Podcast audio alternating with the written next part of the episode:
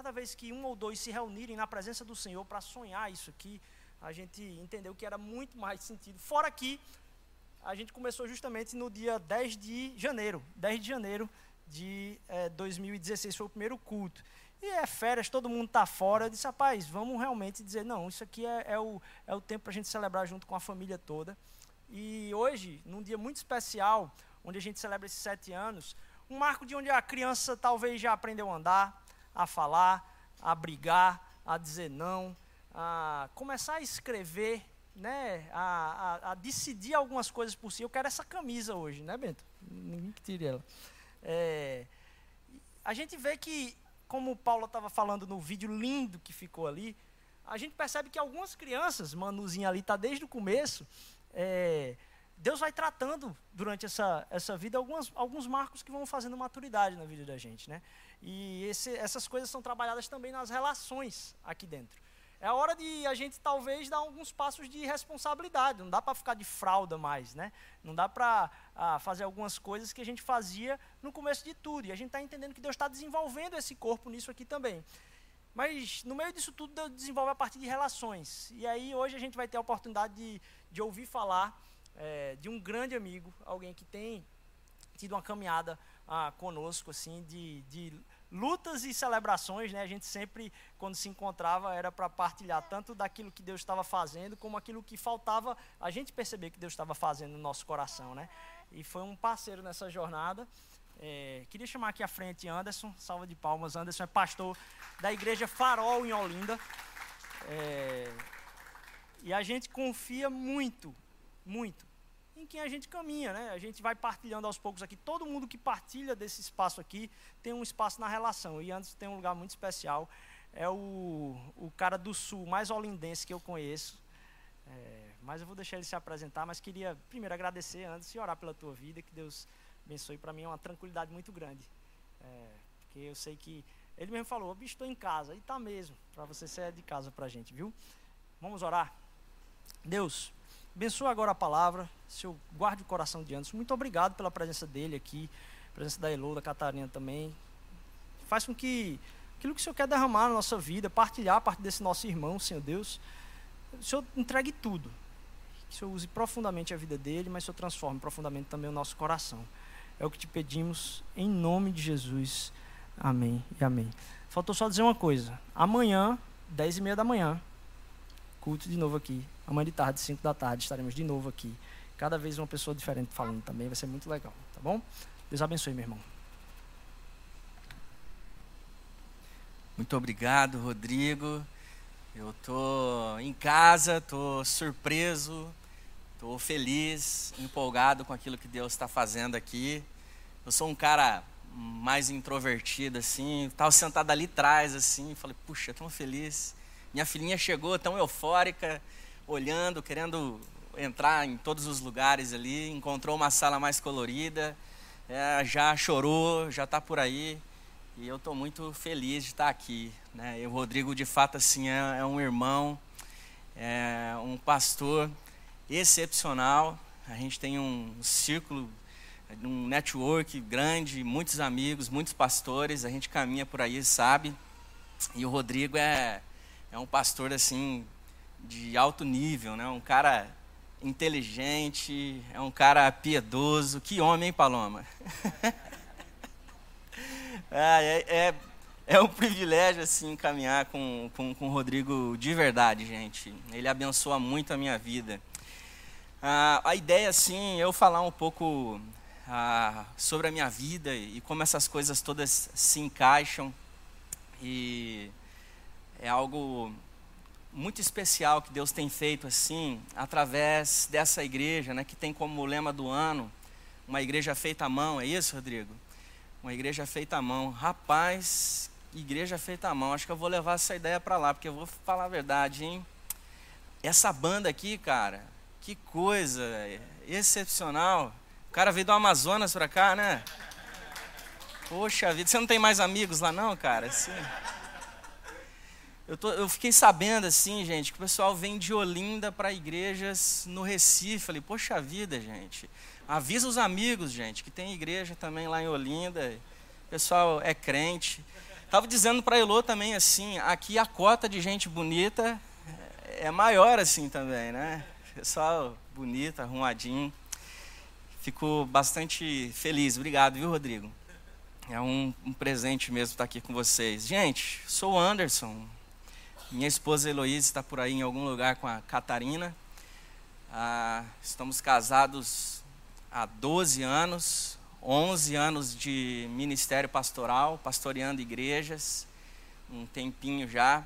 Comecei novinho, apanhei bastante, provavelmente fiz muita gente sofrer. Né? Ovelha de um pastor de 20 anos, 21 anos de idade, deve ser terrível, não é, gente? Imagine só, né? Mas Deus é, é muito bom, gracioso e tem feito muita coisa ah, na minha vida e através também da minha vida, eu acredito nisso. Ah, como é que eu vim parar aqui, gente, nesse universo todo? Como é que essa igreja feita à mão é uma igreja que tem abençoado? Eu sou filho de, de pastor, ah, passei por bastante coisa como filho de pastor.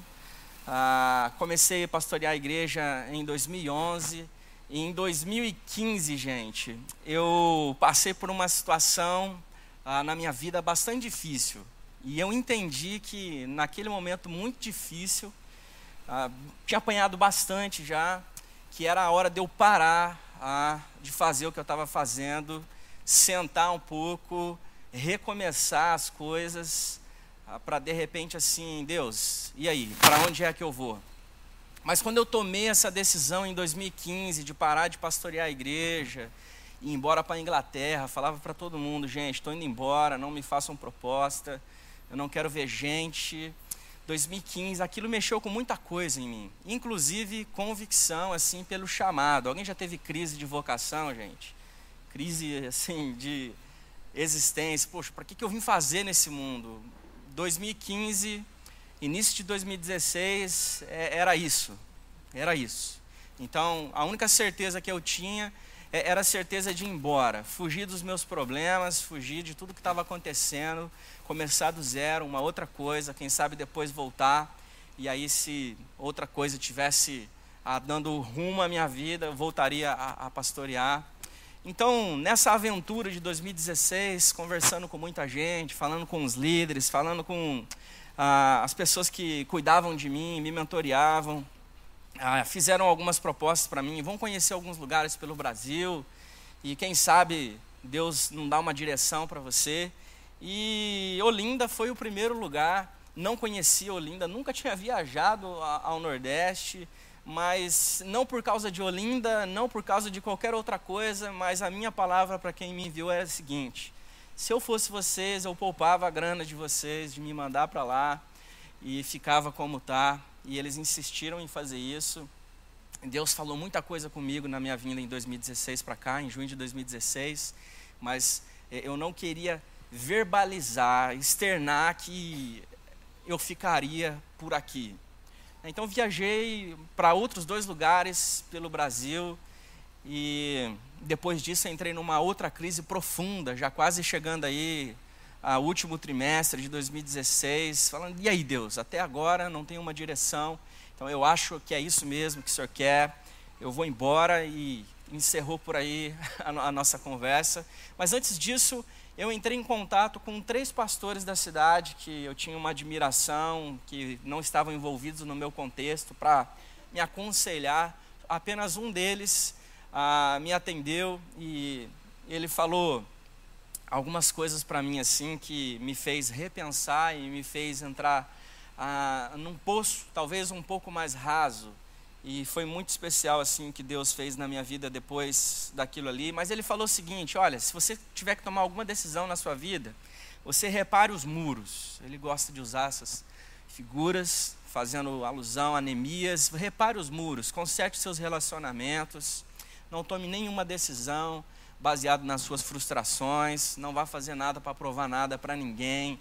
Recupere a sua autonomia para tomar decisões. Você de fato está aí sem rumo, perdeu a confiança, né, perdeu a autonomia para fazer esse tipo de coisa. Você precisa recuperar isso. E ele falou uma outra coisa assim que é foi como um. Eu nunca levei uma facada, não, gente. mas é como se tivesse entrado uma coisa assim no meu coração e dado uma torcidinha. Ele falou assim: Olha, é, lembre-se do seu encontro na sarça. E junto com isso, ele falou o seguinte: é, tenha convicção do seu chamado. Você tem certeza disso? E ele contou uma outra história sobre isso. E eu só fiquei com a pergunta: Você tem certeza do seu chamado? Por que isso me machucou muito? Porque eu havia escutado isso tantas vezes durante 2015, 2016 que eu cheguei à conclusão, é isso aí, Deus. Só quer que eu decida de fato que eu não tenho vocação, não tenho chamado para isso. Não é nesse lugar que o Senhor quer que eu esteja nesse momento. E ok. E eu voltei para casa esperando minha esposa voltar do trabalho. Ah, já estava morando na casa da minha sogra, não era muito fácil. Voltei para minha sogra, esperando a Elu ah, voltar para contar para ela que eu estava decidido, então e era isso mesmo, não tinha lugar mais para gente aqui ah, nesse sentido. E eu estava muito mal naqueles dias, com saúde debilitada, virose. Eu fui tomar um banho depois de compartilhar com ela tudo aquilo que eu tinha ah, ouvido naquele dia. E eu, assim, acho que eu tive um reencontro com a sarça naquele dia, gente. Aquele encontro inconfundível, assim, com Deus. Poxa, só pode ser. Esse negócio costuma pegar fogo, queimar e acabar e está pegando fogo e agora está saindo uma voz, isso só pode ser Deus. E o que eu entendi assim naquele dia, olha, Anderson, eu não estou questionando isso, foi eu que chamei, mas ó, você precisa recuperar a confiança de que foi eu que te chamei. Fui eu que te chamei. E eu tomei um banho e eu fui renovado naquele dia.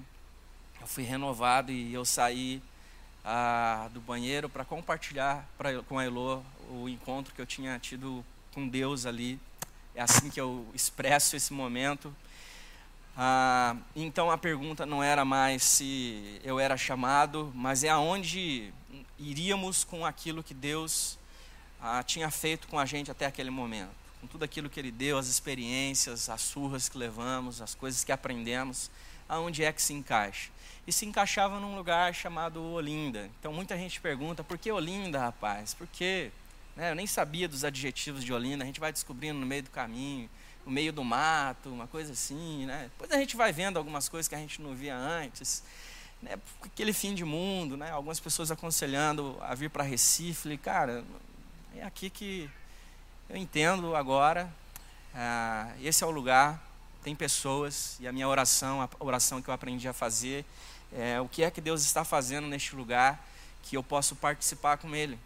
Então, hoje mesmo é, me perguntaram se eu estava desesperado, se eu estava em crise. De certa forma, sim, mas muito confiante que o Deus que me chamou ah, estava naquele lugar e Ele estava fazendo alguma coisa. Então, eu, eu gostaria de estar muito atento a isso e participar com Ele, não porque Ele precisava, mas porque é um privilégio fazer parte da missão. É, é, é um privilégio a fazer parte da igreja dele. É uma igreja que é feita à mão, e há mãos, e a igreja é dele, não é de outro, é dele. É ele, e se é ele, isso dá alguma tranquilidade para nós no meio do caminho. O Rodrigo sabe bem disso, como é. E o Manuel, conheço, o amigo está aqui, outros amigos, Ian.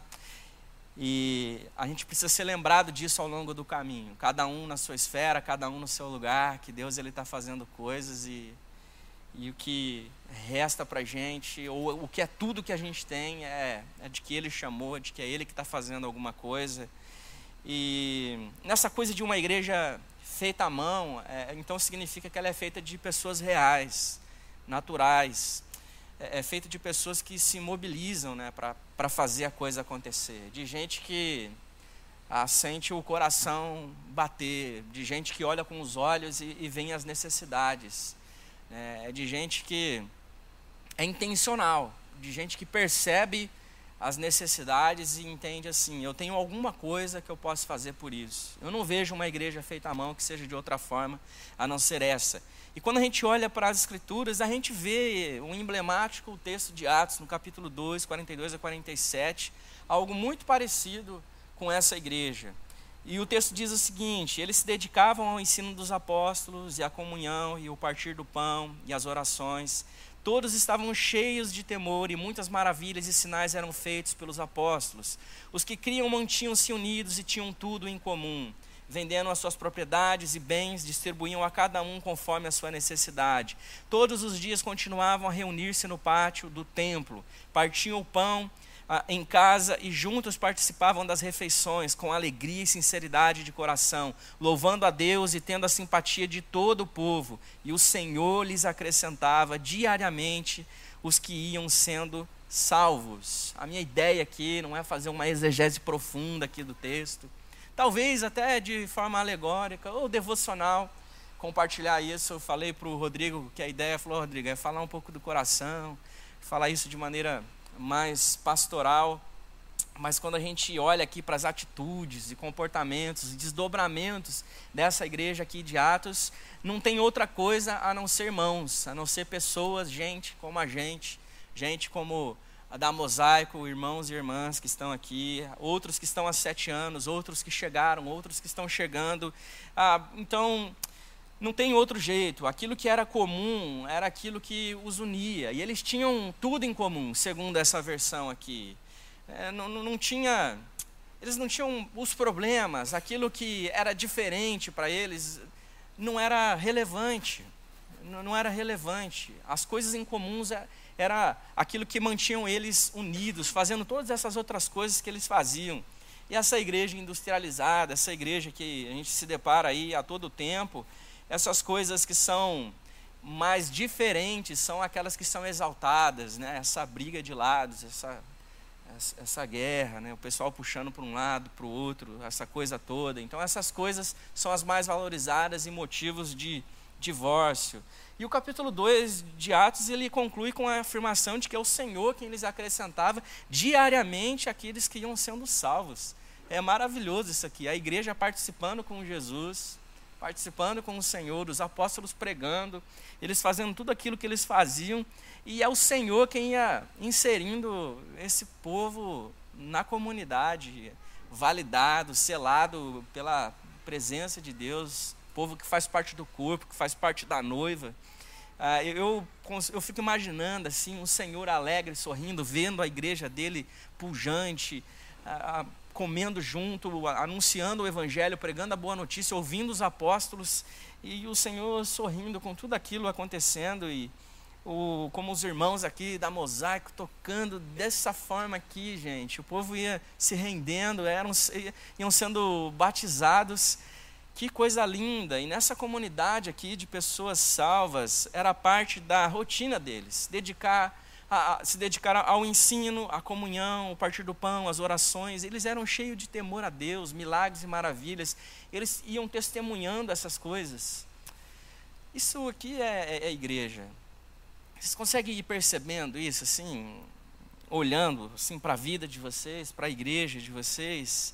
Então, revendo essas marcas aqui, dessa comunidade cheia do Espírito Santo, feita à mão, fica evidente que todos eles estavam preocupados, se preocupavam e eles eram responsáveis com aquilo que Deus estava dando, com aquilo que estava sendo oferecido, com aquilo que estava sendo dado, como se fosse um privilégio. Sabe quando você recebe aquele único presente precioso da pessoa importante, que você tem um zelo profundo por aquilo ali, você tem um sentimento por aquilo ali? e que você perde uma coisa que às vezes nem tem, nem é tão caro essa coisa assim, mas o valor que aquilo traz no seu coração, e você perde, você quebra, é como se arrancasse parte de você, é como se você tivesse destratado, maltratado a pessoa que te deu aquele presente. Mas o senso desse povo aqui era um senso de responsabilidade, de participação, de coparticipação. Eles estavam intimamente assim relacionados ao ensino dos apóstolos, submissão à palavra de Deus, ao evangelho, estavam ansiosos em receber as instruções que eram dadas. Uma igreja feita à mão é uma igreja que é ansiosa para crer naquilo que Jesus e seus apóstolos estavam ensinando e estava, estavam prontas a, a ouvir. Eles estão pregando, eu preciso ouvir isso aqui, eu preciso trazer isso para a minha vida. Eles estavam ligados a Deus em adoração no templo, na casa, eh, nas ceias, nas orações, com alegria e com reverência. Era a adoração fazia parte da vida deles, fazia parte da vida. Imaginando um amigo aqui falando assim da dificuldade de compartilhar o evangelho, falando, nossa, com essa voz, tocando esse violão, eu sairia tocando violão para imagino que ridículo, né? Mas que coisa excepcional, assim, adoração. Aonde eles estavam, era, eles estavam nesse ritmo de alegria. Era a primeira igreja, eram as primeiras coisas acontecendo. O Espírito Santo tinha se manifestado, a promessa de Jesus havia se cumprido e eles estavam nesse espírito cultuando a Deus. E eles estavam ligados ao mundo em, em evangelização, em anúncio. Estavam falando para todo mundo. Eles iam na padaria, falava na padaria, ia no banco, compartilhava. E, aonde eles estavam era na rua, com os amigos, com os vizinhos, em todo lugar eles estavam nesse ritmo. Nenhuma igreja egocêntrica, autossuficiente, industrializada pode afirmar estar cheia do Espírito Santo e fazer essas coisas dessa igreja aqui. Nenhuma. Essa igreja industrializado, o Rodrigo tem tanta propriedade para falar sobre essa coisa que a gente não quer ser, né? Essa igreja que é feita à mão, o cuidado cristão, a comunhão cristã. O John Stott diz que nessa igreja feita à mão, e eu empresto essa fala, a comunhão cristã é o cuidado cristão, e o cuidado cristão é o compartilhamento cristão. A comunhão cristã não era expressa apenas no cuidado mútuo, mas também no culto conjunto. Essa coisa de estar junto, né? Hoje a gente fala tantos, poxa, é, eu sou igreja em casa, né? É o, é o desigrejado sozinho e solitário. É, nós não cremos nisso, né? Não cremos nessa coisa. Como podemos ser igreja tão sozinho assim? Como podemos ser igreja de outra forma que não seja essa da alegria e, da comunhão e fazendo essas coisas todas, andando juntos, de mãos dadas e compartilhando e anunciando. A comunhão cristã não era expressa apenas no cuidado, mas também é, no culto. Não só comiam juntos, mas cultuavam juntos. E a gente gosta de comer, não é, gente? Comer é excepcional, gente. Com um crente, então, o crente come bastante. Dá para perceber, né? Não é o caso do Rodrigo. O Rodrigo é um exemplo de pastor fino, toma só um, um copo, come só um salgadinho. Mas a gente come, e é muito bom isso. Aqui tem uns pequenos grupos, né? Aquela euforia toda do pessoal junto, comendo junto, tocando, cantando, aprendendo. Aí vem para a comunidade e faz todas essas coisas também de uma maneira maior. E, e vem aqui para abençoar as pessoas e, e, e é abençoado vem aqui para abraçar e acaba recebendo um abraço, vem aqui para encorajar, acaba sendo encorajado. Que é isso que a gente vem fazer, né? Cultuar a Deus e fazer isso de maneira comunitária. Era formal e era informal, era realizado tanto no templo quanto na casa. Aquilo que tinha, aquele que tinha muito vendia para repartir, enfim, tá aqui no texto. E é lindo isso. Quando olhamos para essa igreja aqui, aí a gente pensa duas coisas. Uau, essa é a minha igreja. É a minha igreja, a minha igreja é exatamente assim, é a mosaico, não é outra igreja. Ou nós pensamos assim, miramos a igreja de Atos e miramos a igreja, acertamos na igreja de, de, de Corinto, de Gálatas, Éfeso. A gente mirou lá em Atos e acertou em outro lugar. É tipo, a gente mirou na mosaico e acertou o farol, igreja lá com os seus problemas, com as suas dificuldades. O mosaico é, é linda, né? É ou não é, gente? A gente mira em umas coisas e acerta em outras, mas que igreja excepcional. Quando a gente olha para aqui, a gente pensa, poxa vida, tem muita coisa aqui que é legal que a minha igreja faz, mas tem um monte de coisa aqui que parece que, que não é. Parece que não é assim. E é importante a gente olhar aqui para o texto e compreender que essa igreja era uma igreja responsável, era uma igreja feita a mãos. Alguém conduzia a comunhão, alguém conduzia isso. Alguém escolhia as canções, alguém escrevia as canções. Alguém juntava o pessoal que tocava alguma coisa para estar tá naquele lugar. Alguém estudava, alguém apoiava aquele que estava expondo, os apóstolos. Alguém estava dando suporte a tudo aquilo que estava acontecendo. Alguém preparava a refeição. Alguém precisava levar a refeição. Sabiam que ia ter muita gente, eles precisavam cada um combinar de levar alguma coisa ou não, ou todo mundo tinha que.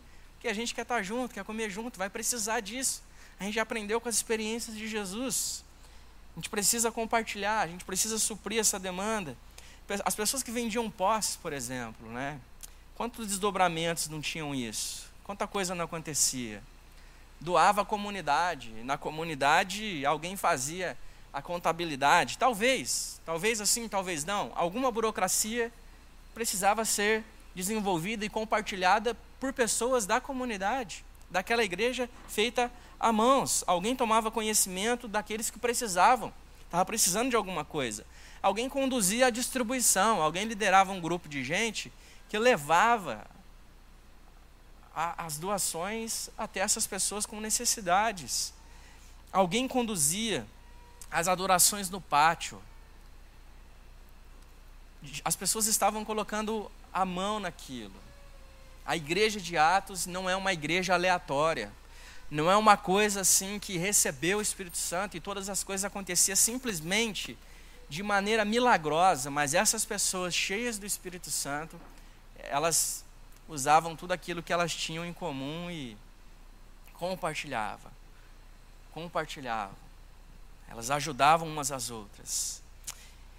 Ah, fazendo uma brincadeira, talvez a igreja feita à mão é uma igreja onde ninguém solta a mão de ninguém. Que se uma pessoa cai, se machuca, todo mundo sente. Todo mundo sente isso. E nessa igreja as pessoas também ajudam umas às outras quando isso acontece. Se a gente está distante, isolado, seu irmão lá da igreja de Corinto vive lá na igreja de Éfeso, coisa do tipo. Aí ele recebe uma carta lá que vai para lá, ele não estava lá, esse irmão se machuca e fica perdido, solto, ninguém sabe o que está acontecendo com esse irmão. Mas ah, essa igreja, de um monte de gente, de um monte de mão, forma essas comunidades, esse grupo de igrejinhas, muitas igrejinhas distribuídas por aí. E no Evangelho de Mateus, no capítulo 16, versículo 18, Jesus ele diz uma coisa aqui, eu quero destacar algumas palavras. Digo-te ainda que tu és Pedro, e sobre esta, esta pedra edificarei a minha igreja. Sobre essa pedra eu edificarei. A igreja é minha, eu estou edificando. É Jesus quem disse, ele está dizendo, a igreja é minha. Igual quando ele tem um encontro com Pedro. Pedro, é o seguinte: as ovelhas são minhas, e o chamado que eu tenho para você não é seu, é meu. Você não tem nenhum direito, Pedro, de voltar a pescar. Se você me ama, assim, cuida das ovelhas que são minhas. Olha, eu estou edificando a minha igreja. É eu que estou fazendo isso. É eu que estou edificando a mosaico, é eu que estou edificando o farol, eu que estou edificando a igreja, a minha igreja no mundo. É eu que estou fazendo isso. E esse monte de igrejinha espalhados pelas cidades, mundo afora, em todo o tempo, ela é do Senhor. Eu sei que às vezes a gente se sente dono, de vez em quando aparece é, alguns líderes exaltados, dono de muita coisa, líderes de muita coisa, com grandes castelos, mas a igreja é de Jesus. Ela não pertence a nós. Ela, ela não, não, não é minha. Eu não tenho direito de fazer algumas coisas que eu gostaria de fazer achando que a igreja é minha, porque ela é do Senhor, é noiva dele. Dizer que uma igrejinha é feita à mão é só um jeito de afirmar que nós estamos participando daquilo que o Senhor está fazendo, daquilo que o Senhor está fazendo na edificação da sua igreja, ah, no mundo, da igreja que é dele, não nossa. Não nossa. É, é um privilégio isso para nós. Essa coisa toda que a gente está vivendo, entender. Eu não tenho o direito de fazer algumas coisas que eu gostaria de fazer, de não fazer, porque a igreja não é minha. Senhor, é, está de acordo com a sua vontade? É isso que o Senhor gostaria? É isso que o Senhor está fazendo agora? Isso está de acordo com aquilo que o Senhor está fazendo? É uma ótima justificativa para a gente não encher, para nós não enchermos as nossas agendas de programas, para encher os nossos prédios de pessoas. Mas o nosso propósito é chamar os discípulos e espalhar eles pelas cidades e estar com o Senhor, participando com o Senhor nessa missão de edificar a igreja de Cristo. É uma ótima justificativa para nós. Essa agenda cheia de coisas assim. Quando eu converso com alguém lá do Farol e ele diz assim: ah, "Eu estou aqui na igreja hoje, eu vou vir amanhã para fazer aquilo, eu vou fazer aquilo outro", eu falei: "Rapaz, você tem certeza disso? Como é que você está fazendo para ser discípulo de Jesus?" envolvendo com tanta coisa aqui dentro. A gente precisa. Mas a igreja, vamos espalhar um pouco essa coisa. O Rodrigo falou que a igreja está passando num momento muito legal, muito bom. E tem um monte de coisa errada. Eu falei, poxa, que legal. A igreja, sendo igreja, todo mundo unido, olhando para frente e sabendo que tem um monte de coisa torta que a gente não vai dar conta de fazer, porque na igreja industrializada está tudo muito perfeito, gente. Tudo muito legal, tudo muito fino, tudo perfeitamente acontecendo. Por quê? As pessoas são substituíveis. A gente tira ela e coloca outra muito boa naquela área e a coisa continua.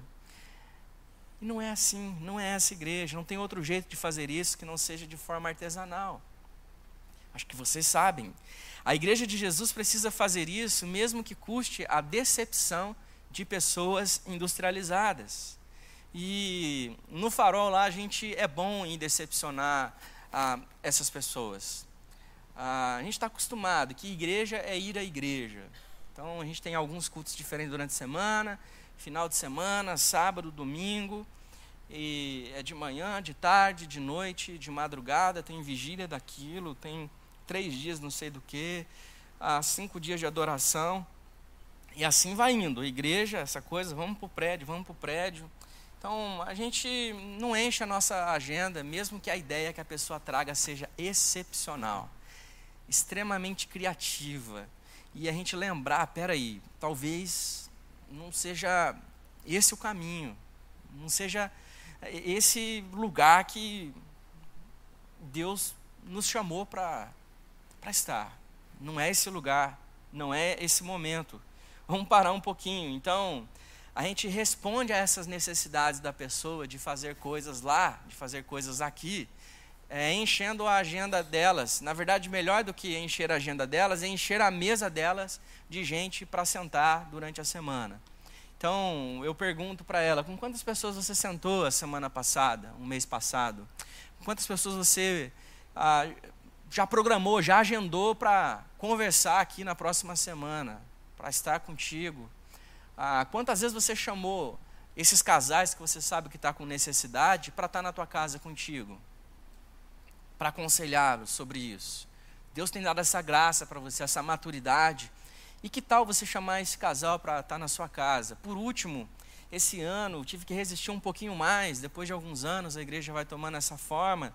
E vamos fazer encontro para casais, vamos fazer encontro para mulheres, vamos fazer encontro para homens, para adolescentes, para crianças. Gente do céu, não acaba daqui um pouco, né, não sei. Vamos fazer encontro para motoqueiro, vamos fazer encontro. E vai entrando as coisas e a igreja não acaba mais as coisas. Você olha, que tal, gente? A gente chamar alguns casais que serão os anfitriões. E esses casais anfitriões vão receber lá na sua casa a quantidade de casais que cabe lá. Então, o encontro de casais será na casa. Nós não vamos jantar na igreja. E é legal esse negócio de jantar na igreja. Você enche a igreja de mesa, faz um ambiente romântico, chama um cara legal para tocar um violão, umas músicas românticas. É legal isso aí. Pô, sou muito tentado a fazer isso. Quem sabe um dia eu faça isso. Mas, poxa, que legal estar tá em casa. Que legal conversar sobre coisas ali. Gente que é, é temente a Deus. E, e que tal, assim, o próximo nível? disse para o pessoal é: e que tal na próxima vez, ao invés de você chamar só os casais da igreja, você chamar outro de fora? E que essa igreja, né? A igreja ela fica muito família também, e aí a gente não aceita mais ninguém dentro dessa família. Todo mundo casado, primo, tio, tia, todo mundo conhece a história um do outro, a gente fica confortável. E aí dói chamar outras pessoas, conhecer os nossos problemas, falar dos nossos problemas, conhecer o problema dos outros. A gente perde a paciência, fica velho, fica muito tempo na igreja. E aí a gente vai perdendo isso. Então, é, com quantas pessoas você sentou? Como é que está a sua agenda? Você está com a agenda tão cheia que você não pode levar ninguém para a tua casa, você quer encher a agenda da igreja para trazer todo mundo? né? Então, que tal a gente não fazer isso lá na sua casa? Nossa outra agenda tem a ver com um almoço na casa de Nicodemos. Nicodemos, fariseu, Jesus fala, vou comer na tua casa. Eu falei, ótimo Jesus, vamos embora. Então é fazer algumas coisas que escandalize talvez alguns religiosos, alguns crentes, mas que abra portas, que encurte distâncias com aqueles que têm resistência a uma igreja, a um formatinho. Mas tem uma abertura à espiritualidade, e a gente possa compartilhar o evangelho, e quem sabe essa pessoa no encontro com Jesus, ela então não mude, devolva aquilo que ela usurpou, transforme, mude as coisas. A igreja que Jesus está edificando é uma igreja, é uma comunidade perseverante, de discípulos feito à mão, espalhados pela cidade, que se reúne na igrejinha até o dia em que ele voltar. Até o dia em que ele voltar. Ah, lá a gente chama de conexão, aqui que vocês chamam de pequeno grupo. É pequeno grupo, né, Rodrigo? Então, conexão. A ideia é a gente sentar lá, comer, cuidar uns dos outros, refletir. E a gente estava refletindo há esses dias sobre como ser, como é ser uma pessoa que é luz do mundo, que é sal da terra. E como Mateus 28, na grande comissão ali, essas coisas se encaixam. E a resposta das pessoas foram assim um tanto pragmática, humanista sabe, na minha própria força. Jesus não parecia ser o centro da, das respostas, assim, sabe? E de cara eu percebi isso e amém. Não comentei isso com ninguém. Cheguei em casa e eu recebi um, vi no meu WhatsApp a mensagem de um dos rapazes que estavam lá naquele, naquele grupo e ele disse assim: Como é que você se sente pregando, ensinando e o feedback das pessoas ser completamente por outro lado, por outra via, por outro caminho, ao contrário daquilo que você tem ensinado. Eu respondi para ele que eu me sinto um discípulo de Jesus, descrito em Mateus 28. Aquele que vai caminhando, andando, ele vai ensinando, anunciando o Evangelho, ele vai batizando as pessoas em nome do Pai, do Filho e do Espírito Santo, ele continua ensinando até o fim. Até o fim até o fim. Que a gente ensina, o Rodrigo ensina, aí o Beto vai lá, ajuda esse menino a passar por uma outra fase. Às vezes esse irmão muda de cidade, estava lá na Amazonas, vem para Mosaico. Aí outras pessoas começam a participar de algo que Deus está fazendo na vida dele, e ele já vai participando na vida de outra pessoa daquilo que Deus está fazendo, vai amadurecendo, vai aperfeiçoando, e o nosso papel é ensinar, pregar o Evangelho, ensinar as coisas que Jesus ensinou de maneira artesanal. Artesanal. É difícil essa sala, essa classe de dez encontros para formar um discípulo de Jesus. Três meses na classe de discípulo. É perene. É perene. Quantas coisas a gente achava que era bom demais e que nessa fase de vida a gente está se sentindo assim. Eu não acho que eu sou tão bom nesse negócio, não.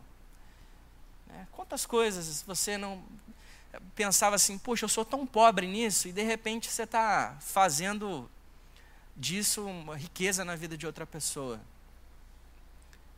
Aquilo que às vezes é pobreza para você pode ser riqueza para outro. E a gente vai vivendo essa coisa, perene, até o fim.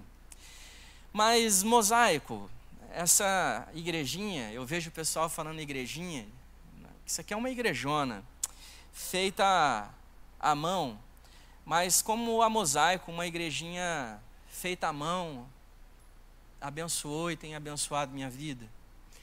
E vou compartilhar um pouco disso, assim, o que eu aprendi com o Rodrigo, o que eu aprendi com essa comunidade. E isso é de coração. Que quando o Rodrigo me fez o convite, eu peguei meu celular e eu anotei isso no meu celular. Porque isso é o que me veio assim na hora. Eu aprendi que a gente ama porque é amado por Jesus.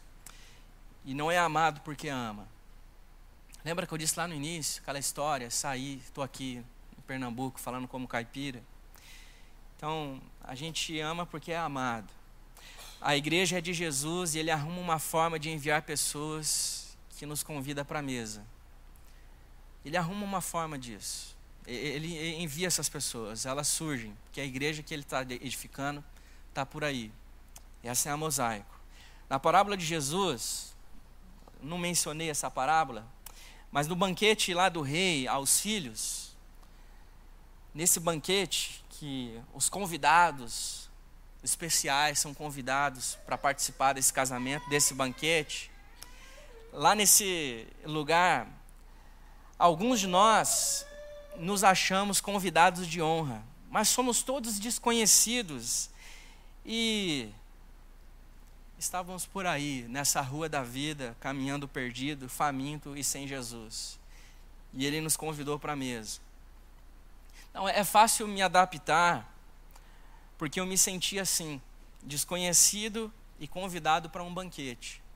É assim que eu me sinto, Rodrigo, com a sua vida, com a mosaico. Eu fui convidado para a mesa, eu fui convidado para um banquete. Esse reino de Deus que é chegado, me fez assim, me sentir muito em casa. Muito em casa. Me fez a sentir parte desse reino mesmo. Então a parábola que é sobre uma mesa preparada por Jesus, que me convida a fazer o mesmo, a convidar as pessoas para a mesa. Eu vivo para fazer isso, para convidar as pessoas para a mesa, convidar as pessoas a estar comigo eu sou faminto e desconhecido, mas eu, quando eu sou saciado, eu tenho uma identidade, uma nova identidade, e eu passo a ser um promotor de mesa. Eu passo a promover isso, porque eu fui aceito nessa mesa. Então o farol é isso, por causa da mosaico. O Rodrigo estava no primeiro culto do farol, com a Paloma. Glória a Deus por isso. Ele disse que para sairmos, que é para sairmos e fazer fazemos discípulos. Fazer discípulos é encontrar pessoas assim, que estão por aí, à margem, e ensinar sobre Jesus até que ele venha. E entender que aquilo que você vai fazer na vida dessa pessoa, que você vai derramar na vida dela, não é só você que vai fazer.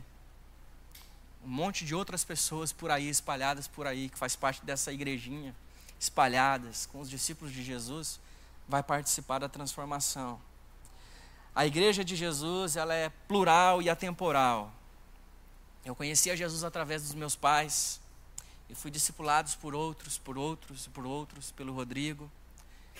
E aí lá naquela história, vocês ficam aí discutindo, sou de Paulo, Apolo.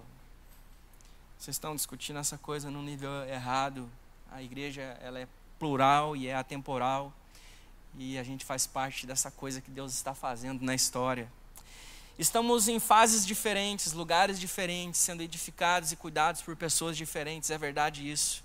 Mas somos esse mosaico feitos e edificados pelo mesmo Espírito, com o mesmo propósito, que é glorificar a Deus e abençoar as pessoas. Glorificar a Deus e abençoar uns aos outros. E eu termino aqui agradecendo ao Rodrigo, ao Mosaico, e Pernambuco por me receber. Muito obrigado. Deus abençoe vocês. Eu vou orar.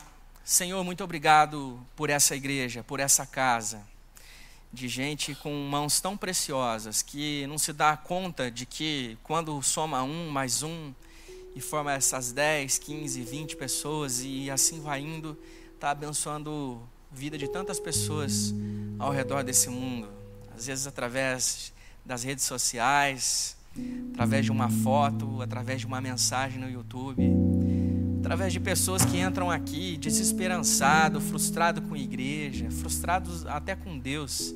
Glória a Deus pela mosaico, glória a Deus pelos sete anos, glória a Deus pelo grupo de pessoas que se juntaram ao Senhor nesse trabalho lindo, Senhor que o Senhor está fazendo por aqui. Obrigado pela vida do Rodrigo, da Paloma. Obrigado, Senhor. Que presente que é eles para a sua igreja, Pai. A igreja de Jesus. E tantos outros amigos, pastores, parceiros de ministério. Em nome de Jesus. Amém.